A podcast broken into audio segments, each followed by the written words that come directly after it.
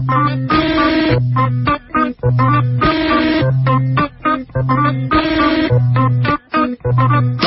no puedo bailar, no quiero ser parte de tu red. Somos la R de tu R. Algo con R.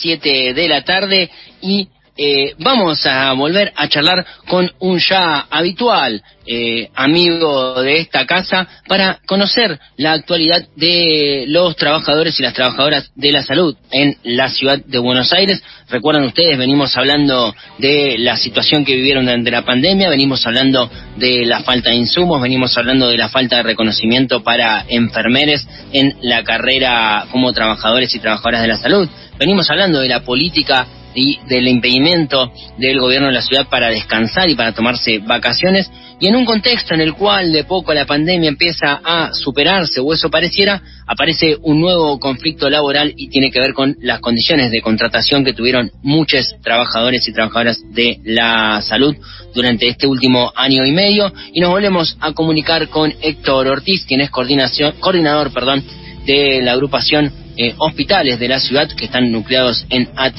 Nacional. Él es licenciado en enfermería, trabaja en hospitales desde hace más de 35 años. Hola Héctor, bienvenido a Algo con R nuevamente, ¿cómo estás? ¿Qué tal? Buenas, buenas noches. Escuchando tu relato y a eso sumarle las muertes, la enfermedad de los compañeros, la angustia y a esto se suma ahora estas cesantías encubierto con el corte de contratos de compañeros que han entrado este, y básicamente la enfermería para paliar esta esta pandemia que ha hecho estragos en nuestro país, ¿no?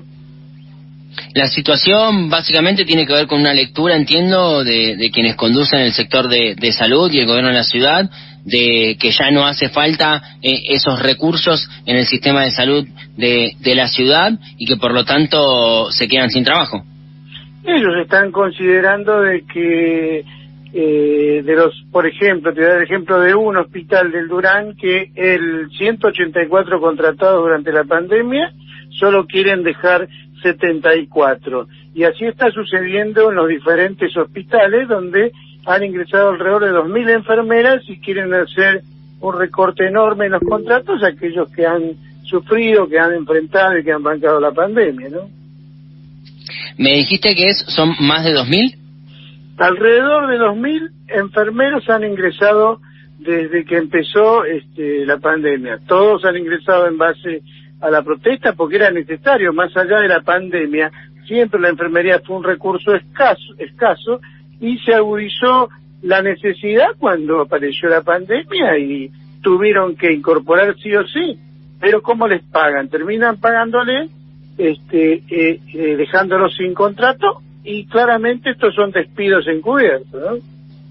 Sí, una situación, eh, hay que analizar eso, ¿no? Como en algún punto siempre desde el sector salud se demandó por más profesionales que estuvieran además mejor pago para evitar la necesidad, entiendo yo desde afuera, de realizar esas famosas ya conocidas por todos eh, guardias de muchísimas horas que compensen cierta falta de salario básico y hoy frente a la oportunidad de repensar el sistema de salud, la, la política o la decisión parece ser exactamente igual a la previa a marzo 2020 sin ningún tipo de reflexión al respecto.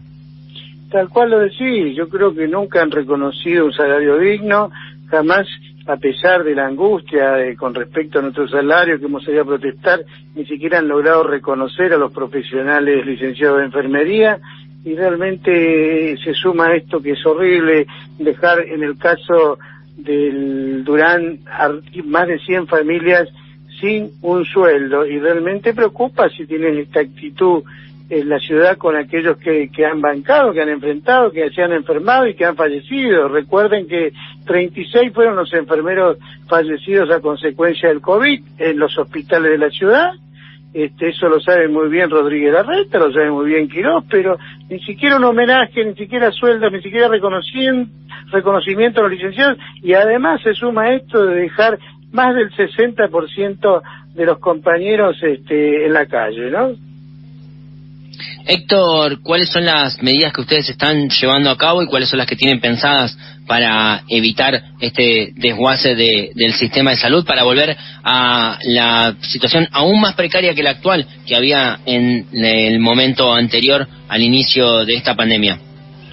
Y en principio estamos en asambleas, eh, los hospitales se están enterando este, que sus compañeros contratados están recibiendo por mail el cese de su contrato y estamos en cada hospital reuniéndose en asambleas para definir la semana que viene si esto se sigue ampliando, si este, vamos a protestar en principio en los hospitales y seguramente si esto no cesa vamos a hacer una convocatoria en el gobierno de la ciudad para que a ver si de alguna manera el jefe de gobierno entienda de que no se le puede considerar el personal de salud como descartable. Han dado todo para para paliar esta pandemia que ha hecho desastres en el país, en la ciudad y fundamentalmente acá donde han entregado la vida muchos compañeros, ¿no? Héctor, además de, eh, por supuesto, la situación precaria de contratación y la falta de reconocimiento de, derechos de los y las trabajadoras, ¿cuál podría ser el impacto en el sistema de salud de eh, que estas 2.000 personas eh, nuevamente, bueno, queden en la calle y dejen de formar parte como profesionales que son del sistema de salud público de la ciudad? Mire, la falta de recursos humanos en enfermería es histórico. Estos que se han incorporado alrededor de 2.000 habrán quedado 1.200. Esos 1.200 no alcanzan para cubrir la necesidad de los hospitales. Eh, la verdad que este, hay, hay un estudio hecho de parte del gobierno de la ciudad, donde ellos consideran que es un recurso escaso, y no entendemos por qué. ¿Por qué consideran de que ya no, no, no, o sea, está sobrando el personal de enfermería? No sé por qué sacan eh, eh, o tienen esa actitud con respecto a ese tema. La enfermería realmente es fundamental en un hospital para para este, prolongar o mejorar o acompañar a la salud de cualquier enfermo. Pero evidentemente el Ministerio de Salud no lo está viendo o consideran de que los hospitales son empresas que tienen que producir dinero y, lamentablemente la salud siempre han considerado que es un gasto. Y pero van por el lado más más horrible que es dejar en la calle a la enfermería fundamental para para asistir los hospitales de la ciudad. Clarísimo, Héctor. Aprovecho y, te consulto tu mirada o cuál es la perspectiva de, ustedes como trabajadores de la salud. Eh, hay una sensación que tiene que ver también con anuncios oficiales, que tiene que ver con la cantidad de contagios y con las reaperturas y, el regreso de ciertas actividades, como que ya pasó la pandemia en algún punto y eh, como que todo está empezando a, relajarse y a, y a volver a la, a la vieja normalidad, por llamar de alguna manera eh, por un lado te consulto si ustedes en los hospitales viven eso, si realmente es, es así lo que está sucediendo, y por otro lado, ¿qué mirada tenés al respecto eh, de, que rápidamente todo eh, empieza a circular eh, como en la previa a marzo 2020? Mira, yo creo que las vacunas han, han cumplido fundamentalmente el propósito por la cual han llegado y se han esparcido en el país. Todavía entendemos que falta, pero bueno, eh, eh, han descendido los casos, no podemos negar eso, los hospitales están más tranquilos, pero estamos escuchando que en otros países eh, hay variantes como el Delta que están volviendo a, a, a diseminarse de la misma manera que en la primera etapa, pero por ahora en la ciudad no estamos viendo en cantidades enormes, las consultas en las UFUs han disminuido bastante y esperemos que siga así eh, mientras existan las vacunas, y creo que se ha dado bastante protección, hemos tenido compañeros contagiados vacunados que realmente este, ha sido una gripe fuerte y, y no ha pasado de eso hasta ahora. Mencionabas la, la, cuestión de las vacunas. Estas profesionales y estos profesionales que, que están desde el gobierno de la ciudad a punto de, cesantear, eh, ¿también estaban implicados en los operativos de, de vacunación o cumplían otras tareas? No, no, en este caso, este, en, en los sectores, en las postas de vacunación y también en los hospitales. Eh, te, cuento muy claramente, en el Hospital Durán de 184 solo quieren dejar 74. Eso nos han dicho los directivos de enfermería y es por eso que salimos a decirlo. Eh, y no queremos que, que aprovechen, eh, si hay silencio, a dejar cesante por lo menos a más del 50% del personal de enfermería que ellos están considerando que que, sobran.